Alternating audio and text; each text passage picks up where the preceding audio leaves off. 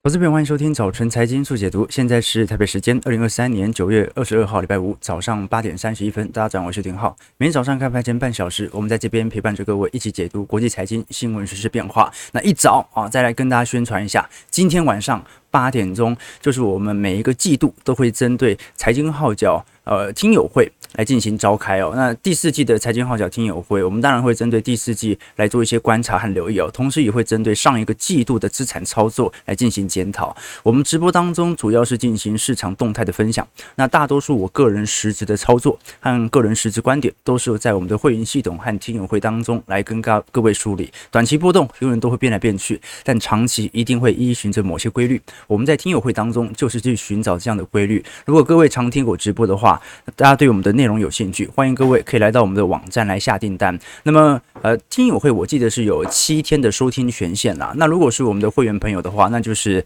呃随时啊，你想调二倍速，什么时候回来看都 OK 啦。所以很多我们的会员朋友哦。这个嫌我们听友会太长，有些呢是喜欢等我播完之后开二倍速，那也 OK。提供投资朋友多做一些思考和留意了。其实我们过去跟投资朋友提过了，真正有理财思维的人呢、你会了解到赚钱它其实是一种流量概念。好，你拼死拼活赚到一百万元啊，第二年如果你马上又花掉，那还是什么都没留下。所以基本上财富的增长哦，它取决于三大因子。第一是你有没有强大的能力，通过劳动赚到钱啊，第一波资本本业收入的能力。第二点是不是能够足够节俭的把赚到的钱留下来，拿来进行投资。第三点呢，是你有没有强大的投资意识能力，让留下来的钱不断的升值。所以要能够赚钱。啊，要少花钱，要尝试的让自己的钱增值。那其实我们在整个投资道路上，尤其我们的早晨财经速解读，跟大家推广的，其实主要是集中在第三点，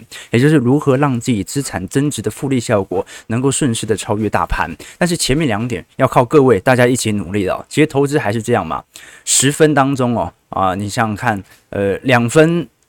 靠努力，八分呢靠决策。好的投资决策大概就占了整体投资人生的主要部分哦，啊，所以两分努力，八分决策，啊，有些人说总分是一百分，然后还有九十分是靠本金啊，所以有一个富爸爸还是很重要的啊，对，这也是。但是呢，我们可以了解到说啊，你有一个相对比较宏观的投资思维之后啊，加上稳定的本业收入啊，好，要达成超越大盘、往财富自由的方向来做前进，我认为并不是遥不可及的梦。好，那我们基本上就来观察一下美国股市这几天开始回跌了。我们在听友会一定会做一个细节的分析，尤其我们相对应的动作。不过我们先来了解一下，到底现在市场担忧的是什么呢？昨天我们看到联准会 FOMC 利率决策会议上，它上调了哪些数据，下调了哪些数据？它上调的是对于今年 GDP 的预期，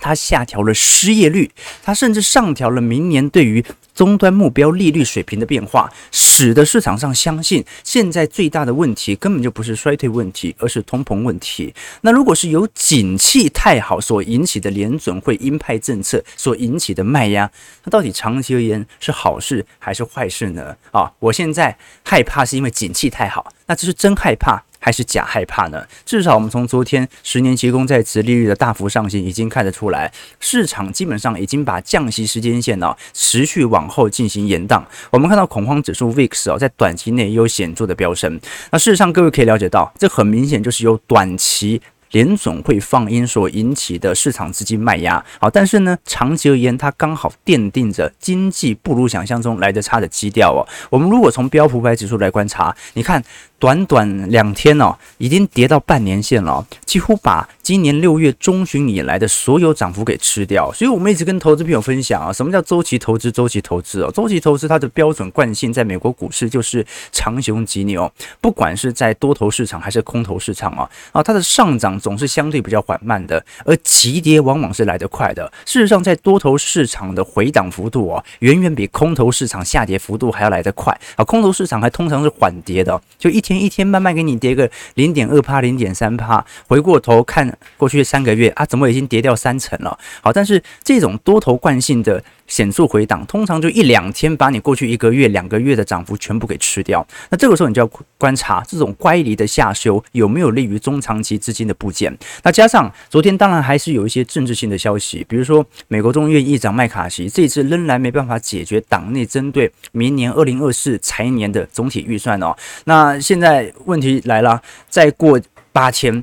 美国政府可能就会关门了。好，那现在。到底这一波关门影响会有多大？老实说，按照过往的经验，对于 GDP 的影响不是特别大啊。那政府呢，每停摆一周，美银现在的预估啊，是 GDP 大概会衰退零点一 percent。可是我们也很清楚啊，哎，三季度 GDP 是四点八 percent 啊，你低个零点一 percent 有什么关系？好了，给你拖一个月好了，给你低零点四 percent。那又有什么样的一个影响呢？所以，就算政府在关门期间呢，你会发现到真实对于实质经济的影响不大，但是投资圈有一波明显的担忧正在产生。这一波担忧是什么呢？这一波担忧是啊，劳工统计局这一次特别表明了，如果政府关门，劳工统计局会暂时停止数据的收集、处理以及发布哦。也就是说，我们现在看到的很多的月度的就业报告。我们看到的非农啊，小 ADP 啦、CPI 啦、GDP 啊，可能都会因为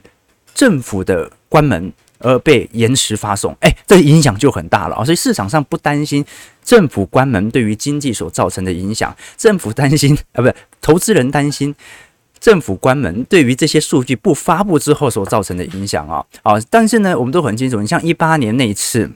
呃，政府关门哦，停摆，但是国会还允许统计局提供执行。但这一次统计局特别发表声明说不会公布哦。好，这个是市场上我觉得唯一可以找到很明显 对于这一次政府关门可能产生的利空了。对于经济影响其实没有想象中来得大，而事实上这一波很明显对于市场资金的冲击还是来自于二零二四年的点阵利率图。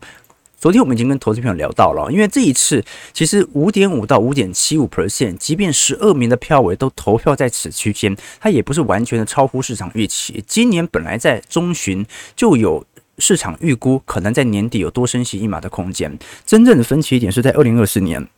从原本在六月份当时的 FOMC 利率点阵图当中，认为会在四点五 percent，现在终端目标值。已经拉升到接近五个 percent 左右了，也就是说，本来是有降息三码到四码的空间，如今仅仅只有降息一码到两码的空间。但这是一件坏事吗？刚才也提到，它不是一件坏事。对于多头方来看的话，经济预测当中，它把经济成长率调高了，它还把失业率给调低了。它虽然适度的调升 PCE，但是谁也看得出来经济好。通膨怎么可能会坏到哪里去呢？通膨怎么可能会下滑到哪里去呢？所以多头方他可以用这种角度来解释，好像我就是用这种角度来解释。但空头方他也可以用经济预测当中他提高的通膨，还有二零二四年所提高的利率所造成的利率冲击来进行解释。可能啊，到时候大家会同时面临着高通膨和高利率，这个时候股市会更加痛苦。那对于比较呃中性啊比较平稳的稳健投资者来看的话啊，他也可以认为啊。至少今年算是符合预期啊，今年不用特别的担心，所以我们基本上可以观察到整个市场当中啊，在短期内基本上除了美元，几乎所有资产都在下跌了。我们事实上可以观察到，如果是以全球汇率市场来做留意哦，今年以来美元指数涨幅有一点九四个 percent 哦，那欧元涨幅有一点一四哦。照来讲，过去美元指数通常跟欧元呈现高度反向关系哦，但这一波美欧。如果指数都在上涨，这说明亚洲市场的贬值压力极大无比。的确，我们可以观察到，最近不管是韩元、日元或者整个亚元体系、台币体系哦，贬值幅度都是极高无比的。那这种状态底下，到底会维持多久？它就取决于市场认为十年期公债值利率、美元指数会维持在高档多久。那我们可以观察到，彭博社最新的 Market Life Pulse 统计哦，他调查的一百七十二名呃基金经理人的受访者当中哦。有百分之五十八的人认为，两年期公债殖利率还没有完全的见顶，有百分之呃预计是国债收益率将会上升到四点五上方的受访者是占到多数的，基本上是这样讲啦，呃，认为啦，现在殖利率已经完全见顶了，大概就占两成左右啊，认为十年期公债殖利率会冲到四点五 percent 以上的大概占三成啊，呃，应该讲。不会超过四点五以上的会来到三成，认为会完全超过四点五的会来到四成八。这说明市场的对于经济的预期，对于利率的预期，在短期内又产生了重大改变。也就是现在哦，是几乎听不到经济衰退了啊！你说啊，不会啊，不是股市跌那么凶，不是经济衰退哦，啊，那是之后利率高升之后所引起的。但是现在的反应是。短期内我们是肯定看不到的，所以才会有那种很明显的利率拉升的预期。那这跟我们过去几个月的一步一步的推论，其实都有点像哦。我们当然很清楚啊，利率升久了，总有一天它紧急降息，那一定也是崩盘嘛。但是我们衡量的是一个中尺度的变化，就是它的利率预期还在上行当中，它会恰恰说明了它还是一个显著的多头市场，只不过利率可能会造成短期内股市情绪的波动哦。好，我们先看一下美国股市昨天的表现。待会来聊一下，到底这一波除了美元在涨之外，其他亚洲货币到底跌得怎么样？道琼工业指数下跌三百七十点，零点零八 percent，收在三万四千零七十点。标普五百指数下跌七十二点，一点六四 percent，收在四千三百三十点。哦，这一波下杀力度很大啊！啊，美国股市四大指数都陆续跌破半年线了。纳斯达克指数下跌两百四十五点，一点八二 percent，收在一万三千二百二十三点。费半下跌五十九点。一点七六 percent，收在三千三百三十八点啊，其实跌都很快，你有没有发现啊？真的就是两三天的跌幅，把过去一两个月的涨幅全给吃掉。昨天费半成分股是跌相对比较重的，高通跌了一点一五 percent，辉达跌了二点八九 percent，美光跌了二点五五 percent，台积电 ADR 重挫了二点二一 percent。台北股市今天可能还是会有适度的卖压，不过我们反而要观察一下，因为现在台北股市最大的问题哦，也不单是对于台积电呃前景。或者说过去几次调降财测的冲击哦，现在很明显，台北股市资金的流出哦，并不是因为内资突然全跑造成的，是外资由于汇率关系进行大量资金的赎回。我们可以观察到，昨天整个台币的部分哦，随着外资大举的进行汇出之后啊，台币已经贬到三十二点一二块了啊，这个几乎等同于往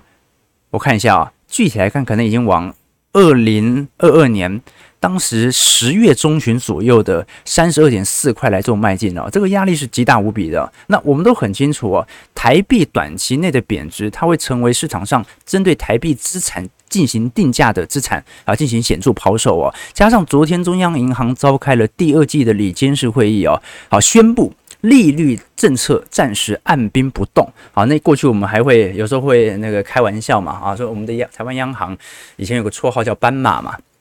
为什么？因为啊，不管联总会升息一码、升息两码，或者联总会不升息啊，这个央行永远都是半码、半码、半码，慢慢的来。好，那所以以前的绰号叫斑马，这一次变五马了啊，变五马了啊，它也不升啊，就是人家升息你小升，人家不升息你就干脆不演了，不升了啊。那现在问题在于什么啊？刚才我们聊到台湾的重贴现率哦，现在才在一点八七五 percent 哦，台湾的重贴现率甚至比房贷利率还要来得低。它甚至比现在的通膨来得低。美国至少现在联准会的联邦基准利率啊是五点五 percent 嘛，好，那美国现在通膨多少？三趴多。所以美国你把钱存到商业银行所拿到的利息至少跑赢通膨，这个就是它紧缩货币的政策条件嘛。台湾啊，台湾通膨还有两趴多嘛，好，那。现在重叠现率才一点八七五 percent 哦，所以这种对于市场购买力的侵蚀效果是不断的提升的。事实上，我们可以观察到了，加上汇率的暴贬哦，等于是海外的输入性通膨会持续提高。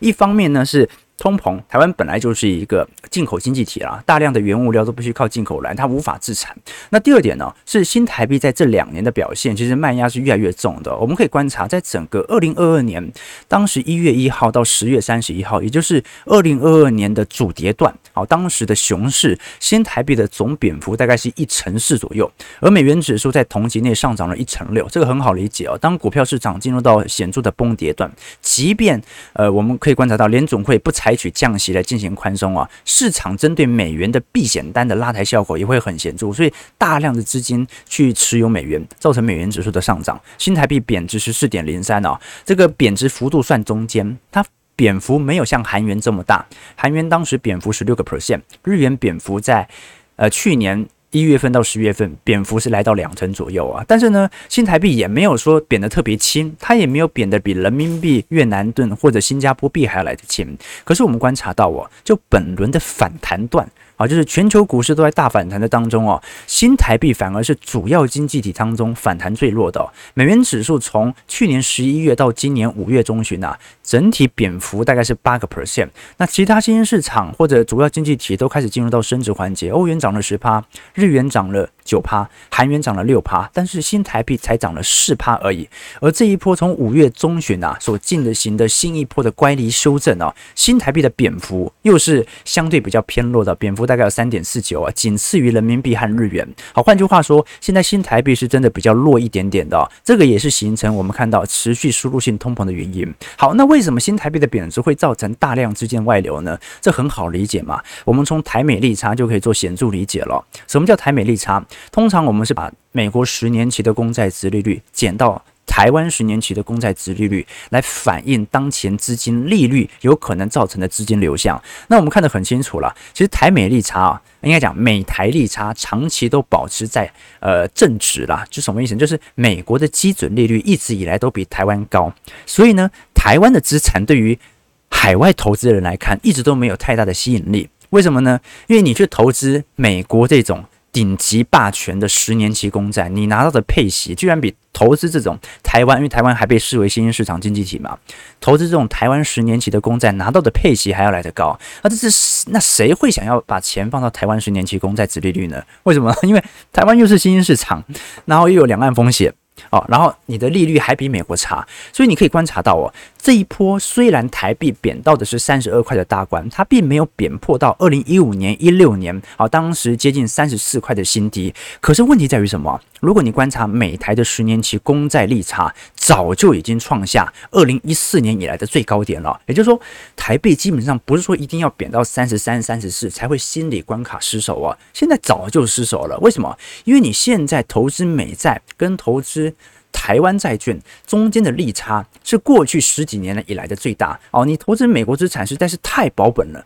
保本到你根本没办法拒绝。这个就是大量资金开始汇离台湾的主要原因。那当然，这个始作俑者我们不禁要承认，那当然是台湾央行在跟进升息的速度啊，稍微比较缓慢。哦，那台湾央行当然有自己的理由啊，比如说央行这一次所公布的 CPI 和核心 CPI 的年增率哦，分别是二点二二 percent 和二点四四 percent。你看我们的通膨控制的比美国市场还要来得好啊！按照央行的预估值哦，啊，今年第四季整体 CPI 就会下滑到两趴的目标值，明年就正式跌破两趴，也就是明年的通膨冲击应该就能够显著的趋缓。可是我们也很清楚啊，啊，因为。台湾第一个嘛，台湾央行在统计 CPI 当中是不计入房价，那这也 OK，因为很多央行也不计入房价。CPI 台湾央行的看法是，它主要是衡量一般家庭购买的消费性商品和服务的价格变动，比如说食衣住行娱乐，好，但是呢，并不包含股票或者房地产。台湾央行是把房地产视为资产哦，所以只有住宅提供的居住服务才会纳入物价。所以呢，呃，台湾在进行住这一块的通膨统计的时候，它是以租金价。价格作为主要统计的方向。好了，可是你说租金价格不是也涨很多吗？而且租金涨价格占整体 CPI 的呃权重蛮高的哦，大概有接近一成五左右哦，所以。呃，如果租金价格涨那么多，那 CPI 真的会有这么低的一个增长吗？事实上，你会观察到啊，在过去一段时间，很多学者也就已经经过统计了嘛。不管你是把五九一租网成交的资金的呃资料的试算的租金指数啊，拿来跟主计处 CPI 的房租类指数啊，啊，这个主计处公布的 CPI 呃房租类上涨幅度每年大概两趴啊，就每年租金大概是两趴左右的速度增长哦。好，但这个呢是几乎是。我们可以观察到，在五九一租金网成交实质租金指数的大概只有十分之一而已哦。就是 如果你是以零八年来统计的话，租金价格哦一百块到现在可能才一百二十块。但是如果你是以五九一官网来进行统计的话，现在是一百六十块。这个中间的 gap 其实差蛮多的哦。好，所以这个是一些争议存在啦。但是不得不承认的事情是哦，这一波你虽然看到台湾通膨好像比较低哦。但不代表台湾的人的购买力哦，他所受到的侵蚀能力啊，轻于美国市场。为什么？因为美国至少你现在把钱存到银行，真的是利息跑赢通膨啊，它是一个非常显著购买力的增长，加上随着美元的走升哦，它就可以用更少的钱来买你台湾的货物嘛，因为台币正在贬值。好，那我们也很清楚了，央行之所以暂时不动，是因为台湾大部分所升起的房贷利率是采用浮动利率，也就是说，如果你贸然大幅度升息的话，的确对于很多正在缴房贷的人，他瞬间利率翻倍哦。可是，在美国，大多数购房者比较愿意采用固定利率，也就是在买房的当下，你就已经能够评估自己的风险承受能力哦。所以，未来的利率跟你是无关的，即便未来是降息。好，但台湾的话啊，你说如果真的利率给它升到三趴四趴，那房贷族缴不缴得出来？哎，你等于多翻了一倍嘛。当然会受到显著的冲击哦。那我们来观察一下实质房市的变化。但问题就在于什么？就说，呃，你至少升息升到对于显著房价产生。明显的抑制力度嘛，但是问题就在于什么？问题就在于哦，虽然我们看到全国的呃建物买卖移转栋数啊，从年增率来看，的确还在一个显著的负增长，但是近期负增长已经有所趋缓。而真正比较痛苦的一点呢，是我们看到最近统计的国泰房价指数和信义房价指数，在各地区都有开始陆续突破历史新高的数据。呃，国泰房价指数啊，它追踪的是预售屋啦。或者我们讲的新成屋哦，呃，这个是比较属于领先指标啊。那通常它的波动度也比较大，这个很好理解，因为预售屋嘛。那你可以观察到啊，从近期来看，如果是以全国啊，就是说台湾整体全国国泰房价指数、预售屋指数的话，在今年八月份啊，应该讲今年六月份啊，二季度啊，已经创下了历史新高。好，所以即便升息升到现在啊，但是就算量说。台湾的预售屋房价已经创下历史新高了。那信义房价指数啊，信义房价指数它追踪的就是纯中古屋了啦。好，通常就是呃五年以上的呃。成屋啊，或者我们看到的这种中古屋，那涵盖的是全台各地的交易样本当中啊，你可以观察到啊，最近啊，不管是新竹县市还是新北市啊，甚至是台北市哦，都陆续突破了历史新高。好，那过去我们会讲说，这个预售屋是一个领先指标，中古屋它是一个抗跌指标。通常在景气下行区间呢，中古屋会比预售屋相对比较抗跌一点的。但现在看出来，两项指数，不管是预售屋还是中古屋，都在创下。历史新高，好，都在创下历史新高。好，那你说，那是不是因为呃，你升息现在升到一个地，因为台湾央行过去几次也升息嘛，你是不是升息升到现在，可能民间他没办法承担那么高的呃房贷的负担率，所以造成现在央行必须要停看听呢？可是我们仔细观察一下，如果以台湾目前的贷款的负担率来对照购置住宅贷款的违约率，那就有趣了，就是你可以观察到哦。台湾的房屋贷款的负担率的确从二零二零年以后就在不断的冲高，好，从本来的百分之三十六，现在已经冲高到四十二 percent 了。所以台湾什么意思啊？就是以前我付房贷占总薪资大概三成六而已哦，啊，二零零八年才占两成四啊，但那是很久以前，二零二零年是占三成六，现在已经上行到四成二，就代表着房贷对于我一般上班族的占比支出是越来越多。可是你观察。台湾购置住宅贷款的违约率却不断的创新低啊，就大家很辛苦，可是咬咬牙，我还是要撑下去。所以你说到底有没有升到台湾有那种违约的风险开始产生？也没有啊，这个就是现在房市主要坚挺的原因啊。大家就是高通膨，日子苦了一点啊，这就是不失业所造成的经济的极端现象啦。啊，就是我们都很清楚，高通膨侵蚀了我们的很多的购买力，但是像没人失业嘛，或者说现在呃，即便有裁员的现象，也主要集中在过去赚很多的科技业，服务业到目前为止是大缺工的，导致。房贷违约率根本就没有任何上行的迹象，反而在过去几个月不断的创新低哦。OK，这个是我们观察到的迹象。那当然有人说啊，可是韩国上个月的央行里监事会议当中，其实也提到了，韩国央行也不升了，台湾央行现在随着美国、韩国不升，好像也可以啊。但问题是，人家是之前升太多嘛。你看韩国央行虽然它不像联总会升息幅度来到五百个基点，但它也升了有三百个基点了哈，所以它升息幅度也已经很大，而且它已经造成了非常显著的房价回回跌，我们最近观察到，在整个首尔房价，当时在去年最大跌幅大概是来到两成二左右，釜山跌幅是一成三，大邱跌幅一成八，仁川跌幅最重，大概有两成二。但是你可以观察到，在现在今年六月份以后啊，韩国的房价已经有开始筑底的感觉啊，并没有再持续破底了。那可能韩国央行认为这个时候可以稍微放缓一下紧缩的力度啊，以弥补过去房价显著下跌所造成的伤害。哦，但人家至少有跌嘛，对不对？OK，那这是市场的观察。那当然了，我们都很清楚，市场上现在最大的焦点其实是今天晚上日本央行的利率决策会议哦。这一次植田河南的利率观点会是一个重头之戏，谁都知道不可能在短期内变动，但是大家想知道你会不会在这段时间采取稳汇措施？为什么呢？因为日元破底了啊！日元这一次已经贬到一百五十块了哈，相对于美元如此剧烈的贬幅，加上美元指数的显著走升，那日元现在的贬值到底是说明的宽松力度的加大，还是说日本股市的经济发展已经发展到一个相对的瓶颈？因为过去几个季度啊，其实日本经济表现是极度亮丽的，我们可以观察到，今年一季度日本 GDP 季增幅是三个 percent 啊，二季度是四点八 percent 啊。非常非常之靓丽哦，那当然啦、呃，这一波靓丽哦，它跟内部的宽松政策也有关。好，你看，呃，过去哦，在二零年左右，当时联总会的紧急降息哦，这个美国的基准利率跟日本啊之间呢、啊，它相差还不到一个 percent 啊，现在就是完全是五个 percent 起跳的，那大量的资金当然就会呃有。这些投机商，比如说像巴菲特，啊，进行日元资产的大量收购，来进行美元资本的套利，这很好理解嘛，啊，因为你买日本的五大商社，你拿到的是四趴到五趴的殖利率配息率哦，但是你投资这些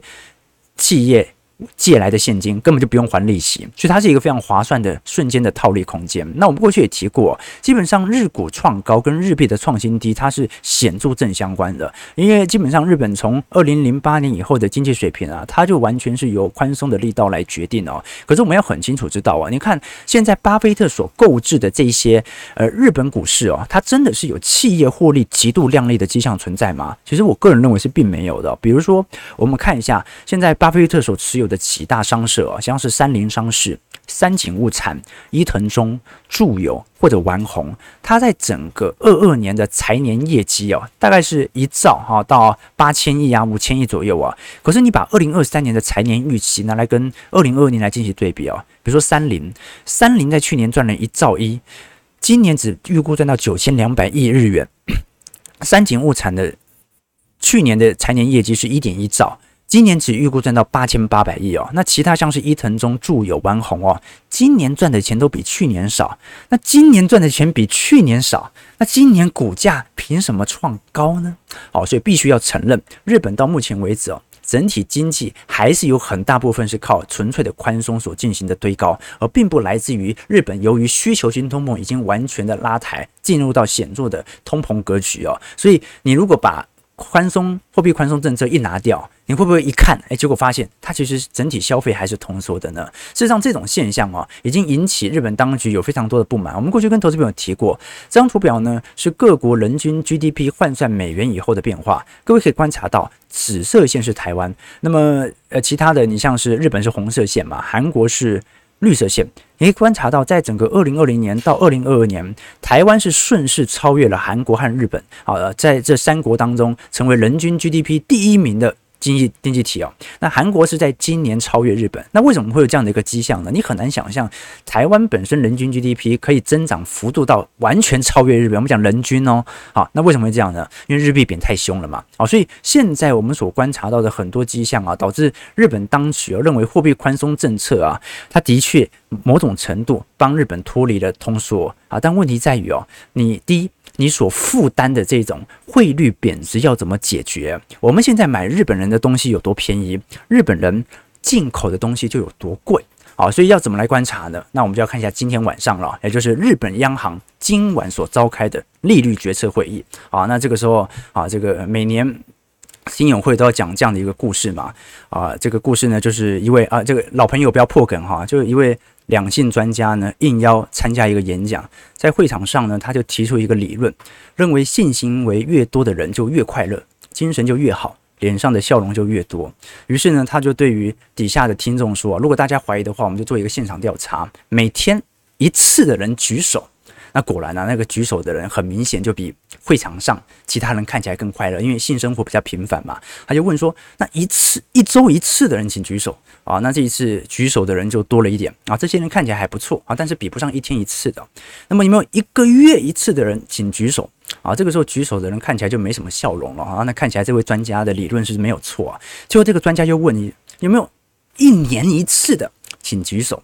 啊，结果呢，这个时候真的有一位听众举手了。那这下问题来了，因为这个人看起来非常兴奋啊。照理来讲，你应该是频率越少越不兴奋越难过嘛。但是这个人是又兴奋，笑容满面。而且似乎是整个会场当中最快乐的一个人，那专家就颇为不解啊，就说这个人好像不太合他的理论啊，他就请教他这么快乐的原因。结果这个人呢就带着兴奋的语气说啊，因为就是今晚了啊，就是今晚了啊，所以我们二零二三年第四季财经号角线上听友会。就是今晚了，好，欢迎大家啊，有兴趣的投资朋友可以多多报名，可以让我们一同参与二零二三年到二零二四年的行情推演。那当然了，呃，我们在听友会结束之后，大家也可以参加。然后你还是如果是参加我们的会员系统的话，你还是可以参看到我们在过去一个季度的听友会当时所灌输的内容。当然了，具体的资产部位的变化，还有一些宏观专业报告，我们通常都是在都是在会员资产当中来做一些呃具体的分享，提供给投资朋友了。OK，好，时间不够了。就是零一分，礼拜五啊，该抽的书还是要抽，对不对？哈，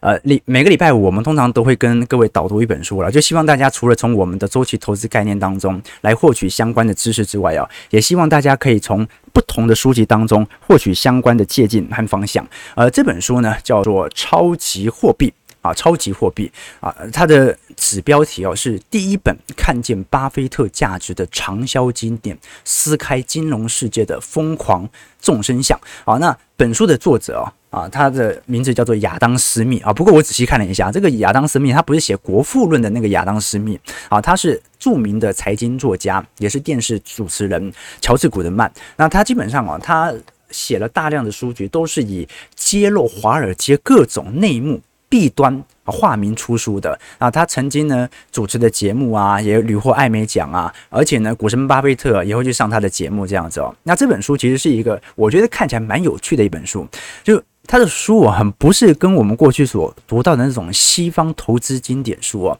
这本书它是一本金融传记，它是用一种非常。蛮诙谐的文笔哦，帮你带入到一九六零年到一九七零年啊，这段时间我们都很清楚嘛，叫蓝筹股泡沫啊，它带你回到这样的一个时间点，来搞清楚整个价值投资的起源是如何产生的。所以我们可以了解为什么价值投资最后会跟实业者、纯制造业，而并不是以新兴科技业做挂钩。因为一九六零到一九七零年的蓝筹股泡沫。它就是那种家电业，就是那种传产艾克森美孚啊大幅领先的时代。所以，什么叫超级货币？超级货币哦，就是用来区分我们钱包里的千元大钞和企业家的股票财富。也就是说，你在星巴克努力工作，但是跟星巴克的股票相比，你每个月得到的工资实在是微不足道。你将星巴克发给你的工薪薪资从银行领出，你拿到钞票，但是你把星巴克的股票兑换出，你得到的是超级货币哦。所以他告诉你说，整个价值投资的起源，用分段的方式跟你一段一段的讲故事，我觉得蛮有趣的啊。其实呃，里面有提到一个例子嘛，他是讲股神巴菲特，他当时哦很喜欢一位呃，当时是 MLB 的。运动员叫泰德，泰德被称为当时史上最佳打击手。那棒球员通常有两类嘛，打击手有两类啊，一种就是什么都打嘛，那每一次都全力以赴；那另外一种就是只打高概率的球。那巴菲特认为哦，全球前十名的击球者都是后面类别的人比较多了啊。其实也感觉得出来啊，以前我在看呃中华职棒的时候啊，很，像那种呃林智胜啊。啊，高国辉啦，高国庆啊，他们就是有比较那种大炮性质，就是你感觉他就是一副要给你打全垒打的，就每一球都打得很用力，但是有时候打击率不见得会特别高。但打击率特别高的，我记得那个时候，呃，因为我那时候蛮喜欢新农牛的嘛，那个时候有一个我忘记头号第三棒还是第四棒哦，叫林益全，就是他就是瘦瘦小小一只的啊，那也不是长得特别帅气，可是你会发现，就是他只打安打。他几乎不打全垒打，但是呢，他选球选真久。巴菲特认为哦，这种策略听起来哦，其实看起来比实际比赛当中比较难操作，但是这种操作。基本上，你才是真正能够获取显著打击率上升、显著回报率上升的方式哦。他说：“哦，就是呃，巴菲特也喜欢看棒球了。然后说，你看几万观众明看着你啊，人家球一直投过来，投到好球，如果你不打，你会受到全场的嘘声啊。所以哦，大多数的打击者是希望每一次的击球都全力以赴哦。好，但是呢，这个是当运动明星的乐趣，它不是真正提升你打击率的方式啊。巴菲特只关注那些只打高价值球的运动员，选球大师啦。所以巴菲特很喜欢的这名运动员泰德哦，他认为把它对应到投资领域啊，形成自己的投资哲学，就是我只投资高价值的公司，其他的完全不看。他看的就两项：第一，是不是是高价值；第二，是不是低股价。那么如果时间不允许的话，因为他也是基金经理人嘛，时间不允许，他一定要投资的话，他宁愿投资昂贵的高价值股，也不愿意投资便宜的低价值股。啊，各位可以理解吗？啊，就我宁愿买贵，但是买到好公司，我也不要去用比较低价去买一些有风险的公司。这个就是巴菲特在那个年代他所产生的投资思维，他就是用一段一段这样的故事哦，连成一道书。这本书啊，超级货币，我觉得读起来蛮舒服的啊，提给投资朋友多做些留意啦。那金周刊啊，金周刊出品必属精品呐，所以啊，每个礼拜五我们都会抽出两位，抽出名额送给投资朋友。如果喜欢我们节目，记得帮我们在呃节目。结束之后，在底下留言，留下于你对于本书的想法，以及啊对于本节目的一些想法即可啊。好，那当然，如果大家更有兴趣的话，我欢迎各位就直接啊上网直接买回家了嘛。啊，这个呃如果不急的话，也可以等七号，七七号我觉得是博客来会员日嘛。啊，我我通常都那个时间点买书了啊，但不一定要到博客来买啊，你到诚品啊，或者是平时书店的时候，这本书因为是新书嘛，应该都可以拿得到啊。那如果你还是有点疑虑，就去书店嘛。翻翻看嘛，啊，这个选书哦，跟选妃一样啊，都是我我也很常到书店里面啊。通常我在书店是不买书的，因为要搬很累，而且我现在都看电子书哦。好，但是呢，我常到书店呢，是帮助我确定我要不要买这些书。好，所以书店呢，可能真的会示威啊，但是呢，我认为真正对于学习有热忱的人，书出版业肯定是他们非常重要的呃资讯。或者说知识的来源啊，九点零七分了，我们看一下投资朋友的几个提问啊，来看一下台北股市今天开盘跌多少啊？台北股开盘下跌七十九点，今天量能又放大了啊，大概两千五百亿左右啊，至少至少量能有回来，是在一万六千二百三十四条。你看就莫名其妙一两天就这样跌回来了，那足以说明了为什么你会发现我们周期投资者啊，大家也发现，就算我们的会员朋友啊，资产操作部位日志的变化，光等待的时间是真的比较多。好，一年真的就出手那几次而已，对不对？OK，好，所以你如果是短线交易者，那肯定不适用于我们节目啊。啊，但是如果你是做一个宏观投资人，长期希望超越大盘，同时又能够进行稳健的资产配置，一边避免系统性风险，一边规避非系统性风险的话，欢迎你参与我们的行列。OK，对对对，OK，啊，李林权现在还在打，他这么老了，OK，呃呃，这么老了还在打啊？你看他选球选的多好，对不对？OK 哦，OK。啊，有人有人破梗了，哎，谁这么卑鄙破梗啊？好了，九点零八分，时间不够了，感谢各位的参与，那我们就今天晚上财经号角亲友会再相见了，祝各位投资朋友看盘顺利，操盘愉快。